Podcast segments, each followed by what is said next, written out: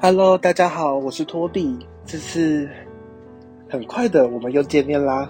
在时间还有空间的安排下，呃，我们这次可以来讨论我们上一回有提到的内容，就是关于如何看待人生，究竟是旁观者还是参与者。上一回我们有提到要如何看待自己的人生，那我曾经有接受过这样的讯息，就是有的人将。自己看作旁观者，看作台下的观众，以观众的身份去看待自己的人生，将自己的人生视作一场戏。那么这样的想法，其实我曾也有过，就如上一回所说到的一样，就是以机器人、以无机物、以没有感情的方式去看待我们自己的人生。这就好比如，就是我们以旁观者的身份去看待自己，那。我们并不是身在其中，我们并不是身历其境，因此那种第三人称与第一人称的交错感，那种立场的不同，会对于我们自己如何看待自己有很大的差异。上一回我们提到，我曾经有想过自己以上帝视角，以第三人称，以机器人的身份去做着日常生活，那我对于日常生活所受的所受到的刺激。那些感官将会变得没有情绪，就如台下的观众一样，我们就笑笑看过我们的主人翁，呃，遇到的责难、遇到的挫折、遇到的一些令他百般百般痛苦、百般无奈的事情。但我们是旁观者，我们是底下的观众，我们不用抱持着太多的同理心，我们不用抱持太多的压力去看待这么一件事情发生在主角身上。可是，那部戏名为《你的人生》，人生不只是你自己度过，不只是你自己去面对它，而你却只是以旁观者的身份去看待。我觉得这是一个非常大的抽离感，非常远的抽离，因为你将会变得毫无在乎，或是你将会变得毫无显肉的感觉，因为你是旁观者，你可以不用去在乎。自己到底受了多少的伤，而将那些伤抛诸脑后，继续过着每一天的日常。长久下来，心理中所积累的那些压力，所积累的那些不满，你都没有察觉，你都没有发现，你就继续过着你的生活，你就继续看待着这些平淡无常，过眼云烟。那么，最终你还是什么？最终你还是谁？最终你还是你吗？当情感。过于的抽离的时候，其实对这对于身心的健康，对于接收外来的刺激是有很大的阻隔以及很大的影响。你将无法继续品尝着每天的喜怒哀乐，你对于情绪的接收有很大的阻碍。就如我上回有说到，我最后我已经无法哭出来，我已经我不明白我究竟是为什么哭，或是我究竟应该要为什么而笑。到最后，情绪的定义只是文字符号，因为你已经无法身历其境，你无法仔细的用自己的感官、自己的身体、自己的意识去体会这个世界，因为你只是旁观者。我笑笑，我骂一骂就可以了。我可以对于这个人生，对这一场戏置之不理，拖烂番茄，反正那不过只是一出戏。那不过只是主人翁发生的故事，它不过就是一些创、一些创作、一些文本而已，与我台下的观众无关。可是人生是你的，你不只是观众，你还是主演，你还是那个角色。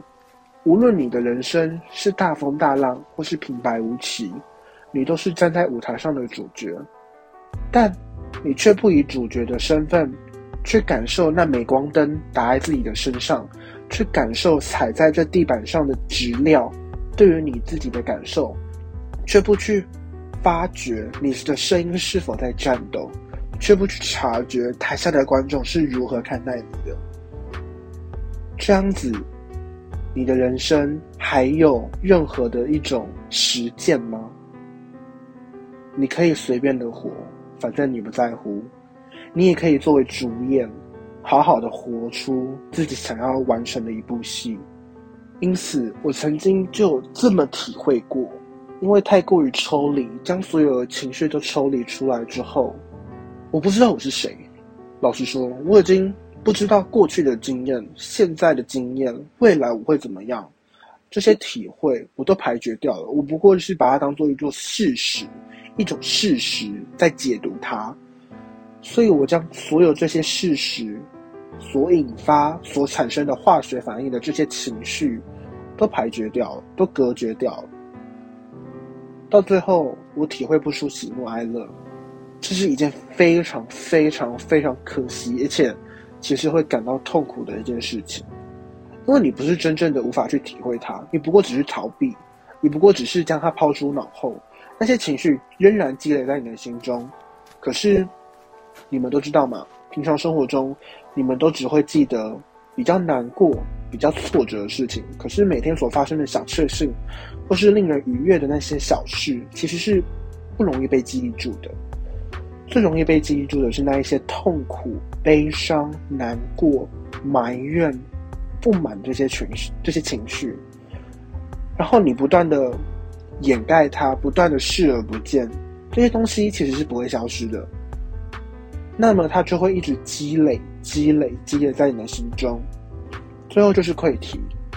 而溃体的时候，你甚至无法察觉你正在溃体，就犹如水坝一样，你水坝已经出现裂痕，可是你不知道它已经发生了裂痕，直到你溃体的那一天，你仍然不知道你正在溃体，你只是继续装承载这些水，承载这些过多的能量、过多的情绪，而你却不知道你已经破了洞，正在流淌，就流淌的是你的泪，也是你的血，可是你不知道。你不过以为这些只是水、血、泪、水的这些差别，你已经无法感受到了。这就是只是抽离、过分抽离会有的一种现象。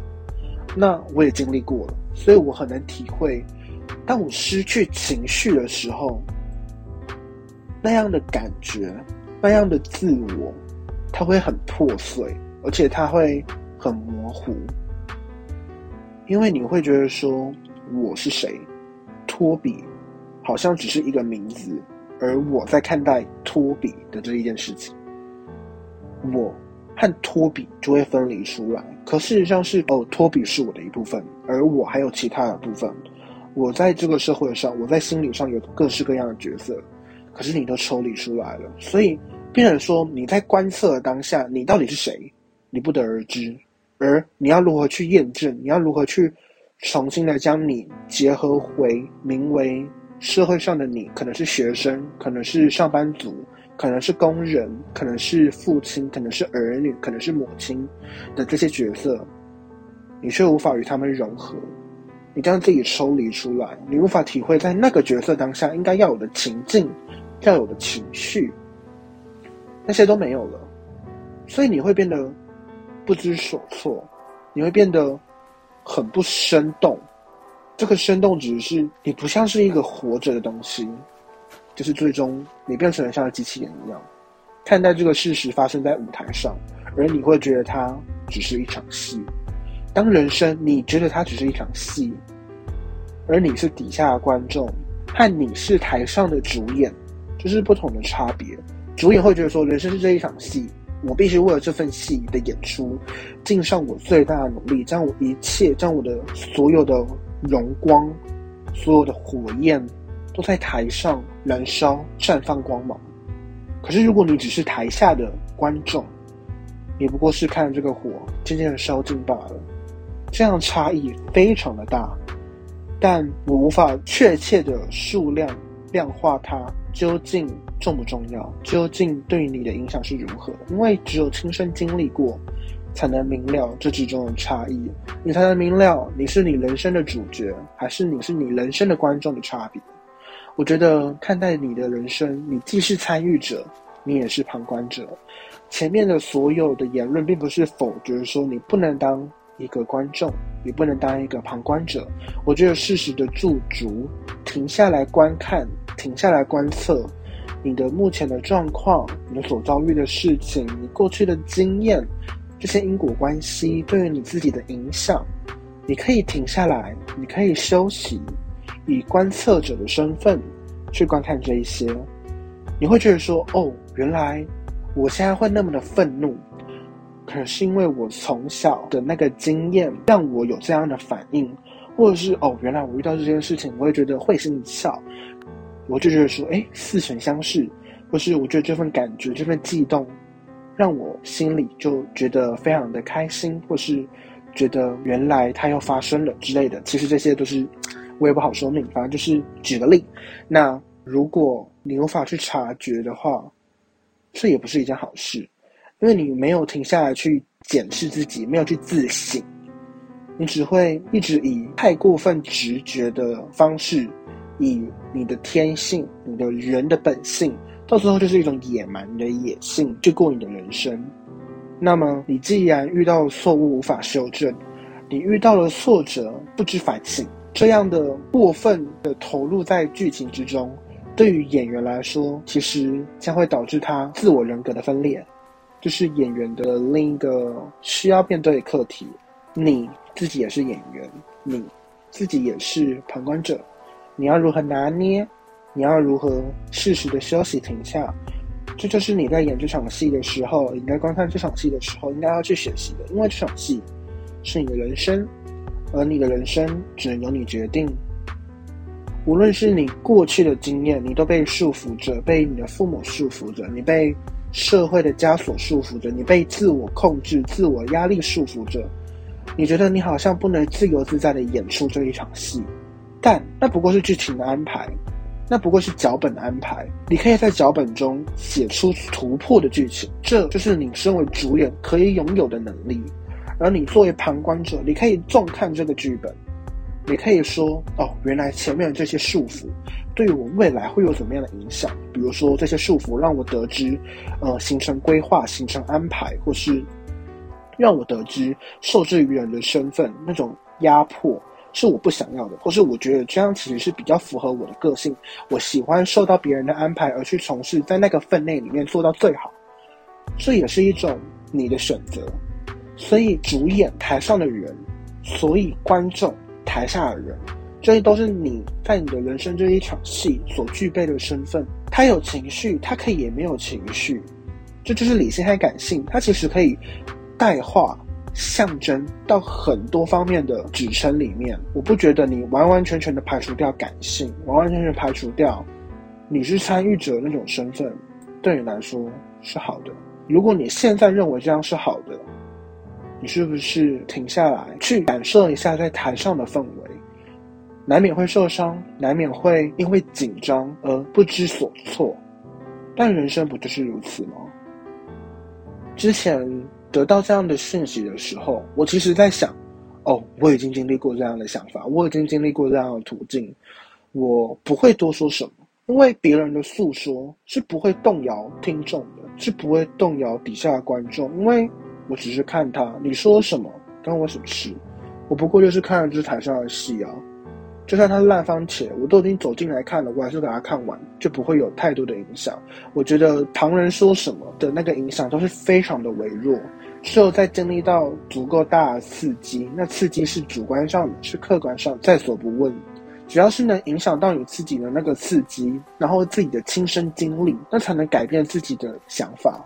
所谓你无法去决定别人如何改变自身的想法，而你只能决定自己的想法的时候，我们不应该强求，也没必要强求，因为那是他的抉择，而我们的抉择只在我们的手上。我们的权利有限，我们的能力有限，我们难以改变另一个人，可是我们可以改变自己看待这个世界的观点。不过这又是人生如戏的另一个题外话了。对于人生。你要当做参与者，还是你要当做旁观者？这个论点不知道各位是什么时候会经历到。我大概是在去年，也就是我大一下学期的时候，正式的经历。那一段时间，刚才讲的都是理论，刚才讲的都是道理方面。我现在想要讨论的就是我自己的亲身经历。其实那个时候，就是因为发生太多的事情，无论是课业上，就学业给我的太大的压力啊，或者是。人际上，那个时候我我太脆弱，而且那个时候无法建立新的人际关系，对于旧的人际关系也无法维持的时候，我对于人际关系的信心完全的崩盘。那个时候，我就觉得说，我不想要受伤，我不想要再受到伤害了，所以我决定要隔绝，或者是放他们走吧。我觉得我给予他们的压力，我觉得我向他们诉说，我对于这段人际关系的感受是施加在别人身上的压力。我觉得我好像是恶源，就是恶害的恶源头的源，我会将这些负面能量传给其他人，所以我就我就要看着 IG 上别人的线动、别人的贴文，他们的生活如何，他们在他们的生活圈结交到的新的人际关系。我那个时候会觉得很难过，因为我既没有交到新的人际关系，我对于旧的人际关系也无法继续的维持。毕竟生活环境已经不同了，我们从高中跨入到大学的这个阶段，曾经的人际关系都分散在台湾各地，而新的你始终会觉得那份滋味跟过去的结交不一样。毕竟环境本来就不一样了。一个是高中，高中的时候大家是紧密的贴合在一起，可是大学的时候是。各自从事自己的各自的事，而那亲密关心的时间、空间的结合非常的稀疏，因为课堂上嘛也不也不相同，选课也不相同，宿舍的舍友相见的时间也不一定多，整体来说人际关系的建立的方式、环境都已经不相同了。总而言之，就是人际的关系、课业上的关系、家里的关系等等诸多事情，就疑似如洪水一样，在那段时间涌上来。因为脑袋无法处理过来，那个时候就觉得说，嗯，发生了那么多事情，我不处理的话只会越来越糟。那要处理的话，我又不能一直接受这些情绪，所以我排除掉了，我隔离掉那些情绪。我就想说，我想要像个机器人一样，我就想说，我要当个客观中立的人，然后尽最佳效率、最佳利益的方式去处理这些事情。我觉得这样会最有效率。那个时候的我是这么想的，我就做啊做啊做啊做，然后纵使那些事情。一直来，可是情绪一直被隔绝，然后情绪一直积累。可是你并不是真正的成为机器人，那些情绪你只是不去看它，它还是存在，它还是在潜意识里面，却影响了你的抉择，影响你的行程。那到最后，你事情既没有做好，然后又乱七八糟，然后你又一直想要去面对这些情绪，最后就是情绪的量是增倍的，它已经不是加法，它变成乘法了，因为不看待它的乘法，不呃。全部乱七八糟的惩罚，然后事情越来越多的惩罚，那情绪的量已经不是你可以去固有的认识去认定它的，它已经多到数不清。最后他就溃堤了。最后我我真的是在天台上跟着我的朋友打电话，就是边哭边说不出话来，因为我就哭，一直哭，然后我想要吐出一字一句，我都在哽咽，就是哭到哽咽，真的是。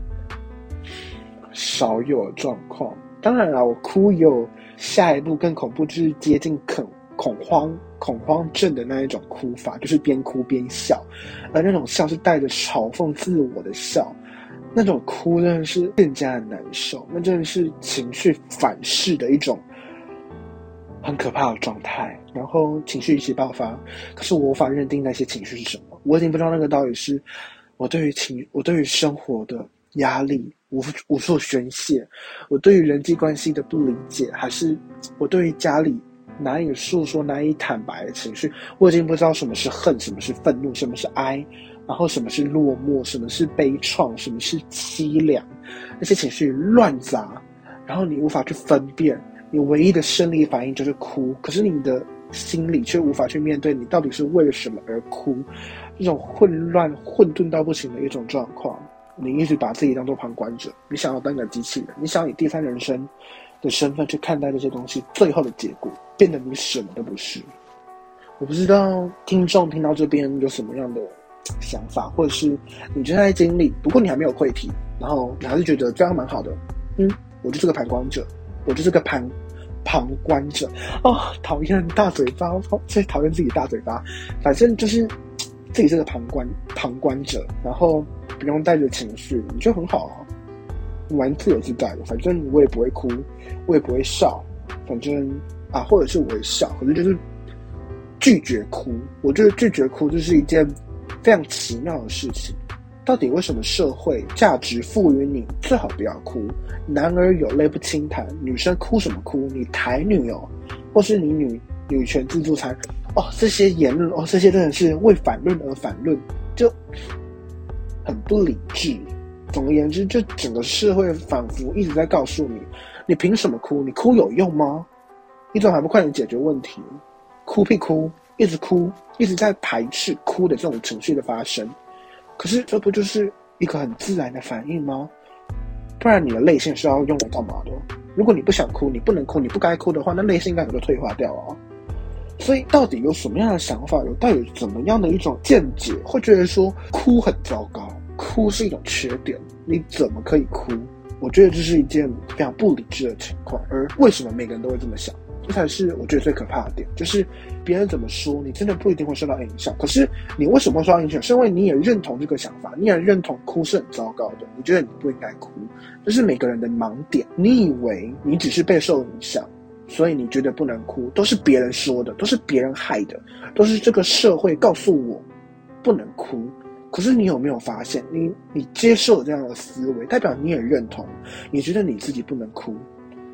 从这个时候开始，你觉得你不能哭，延伸到你觉得你不能这么有这么多情绪，你觉得你不能这么多情绪化，到你觉得你要当个旁观者就好，我不要有任何的情绪，这是一个过程，这不是一个单独分别可以去谈论的事情。这一种的过程，你有没有发现？我觉得要有自我的意识，你才能发觉这些事情；要有发觉，才能去改变这些事情。而我现在就是在告诉你们。你们有没有陷入这样的盲点呢？有的话可以分享给我。对，虽然后台数据是有听的人非常少，不过还是希望我的观点、我的经历有能帮助到你们。就是哭真的不是一件坏事，我觉得哭是一种本能，而那那是一种发泄情绪的一种管道。当然，发泄情绪还有很多，比如说运动，比如说从事嗜好、兴趣。哭是一种最本能，而而且是从最天、最先天。你年纪最小的时候，你最接触最少的时候，就有的方法。你在你没有意识的时候，你三其实一两岁的时候，你是没有一种自我意识的。你看到镜子，你不会知道那是你的那个时候的。其实你的本能就已经在告诉你要如何宣泄，那就是哭，哭给妈妈听，哭给爸爸听，哭我很不爽，我哭。所以你为什么要排斥你的本能呢？哭就是弄，就是用来发泄，就是用来告知别人我现在过得不好。我现在需要帮忙的一种机制啊，那你为什么要排斥它？这是我很不理解的。当然，我不是说你遇到任何事情都哭得跟孩儿一样，然后什么事都不解决，那是一种糟糕的，那其实是一种糟糕的排呃一种逃避行为。可是如果你只是发泄，你只是接受这些情绪，让你觉得你还是一个人的时候，哭真的是没有什么缺点。人生如何看待？究竟是参与者，究竟是旁观者？我觉得你们可以先去认定一下，你们究竟敢不敢哭？你们还记不记得要怎么哭？你们还记不记得哭是为了什么？你上一次是为了什么哭？而哭这件事情，你认同吗？你接受它吗？当这一切都说清了之后，你才可以去检视说：哦，情绪，情绪这种东西到底对你而言是好的是坏的？而如果你觉得是坏的，你不想接受它，是为了什么？因为它很累赘，因为它会迫使你看起来很自卑，或是看起来很没用，或是你无法去解决它，然后你就会变得想要像个旁观者一样。那这里的事情的解决点呢，切入点呢，就是你为什么不接受你的情绪，或是你怎么无法接受你的情绪？这就是你可以练习的观点。当你可以正确的接受情绪，当你可以正确的面对情绪的时候，你也不会觉得说旁观者的这个身份是好的。因为你会很享受情绪给你的反馈，会觉得说你有情绪，你才像是活着的。喜怒哀乐，他们发生的时候，我会有反应，我会感到快乐，我会感到难过，而这些余韵，在我的回忆中，我其实是享受的。虽然虽然发生事情的当下，我一定会难过嘛，那个难过就是难过，那个难过没有其他东西，那个难过不是说哦好爽哦，就是有那种被虐的时候的之类的感觉。可是你回忆的时候，你会说：“哦，我遇到这件事情，我还哭得出来。”哦，听到救护车，我会有一种心酸的感觉，是原来又有人发生了什么事情。你有没有觉得，当你年纪越来越大的时候，年纪越来越大，就是当你人生阅历越来越多的时候，说点文言一点，说的好听好听一点，而不要说什么年纪大之类的，就是当你阅历越来越多的时候，会不会觉得每天都有救护车的声响是理所当然的？这件事情很可怕。当你觉得救护车跑来跑去，跑来跑去，那声音嗡一嗡一嗡一嗡一的作响的时候，你觉得哦？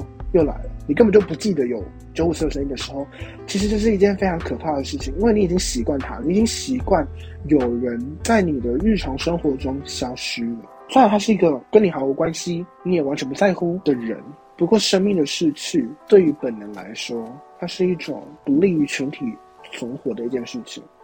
我觉得人没有必要那么冷血了。虽然你每天听这些救护车的声音，然后你就一直心酸、心酸、心酸、心酸。这种感觉是蛮压力的，只是我想要告诉你有情绪真的不是一件不好的事，有情绪反而是最好的事，因为其他动物能有的情绪不多，可是人类情绪是多到连言语、言连词语无法去诠释它，无法去正确、无法去完整的去解释那种情绪。我只能说，哦，我这种情绪可能是介于难过与悲哀之间，而难过与悲哀又是两回事，然后我又无法去解释清楚。这才是我觉得情绪这个存在最伟大之处，也是最独特之处。这个是人类所共有的，人类所独有的，应该这么说。不要拒绝情绪，情绪不是一件坏事。情绪所给予你留下来的回忆，它有很多的功能。比如说，你遇到某一件事情的时候，你会感到难过。那么下一次你遇到这件事情的时候，你会为了不要那么难过而有所转变。这样你才能去修正错误啊！当你面对一件事情，你完全没有情绪的时候，就任由它发生嘛，反正你又不在乎。所以我觉得情绪的用意是存在的。那当然它还有很多优点，不过它也有缺点，就是如果太多，你会一时无法处理过来。那这个就是你要另外学的课题。可是你完全的排绝、排除这些情绪，对于你而言，形同剥夺你身为人的一种本。而你还是人吗？这种质疑就会出现。或许你们可以想想，日常生活中，你是不是开始变得不想去接纳情绪，而变得像旁观者一样？那他没有愧题当然是好事，不过你会错失掉很多日常生活中所发生的事情所给予你的回馈。我觉得这是非常可惜的事情，对，因为比如说你在说故事的时候，你在演讲的时候，或是你在报告的时候，会变得你只是在陈述事实，而没有给予情绪的时候，会觉得你整场的言论其实是很单调、很平平无奇、毫无起伏的一种事实陈述。那我还不如看看你的文字就够了。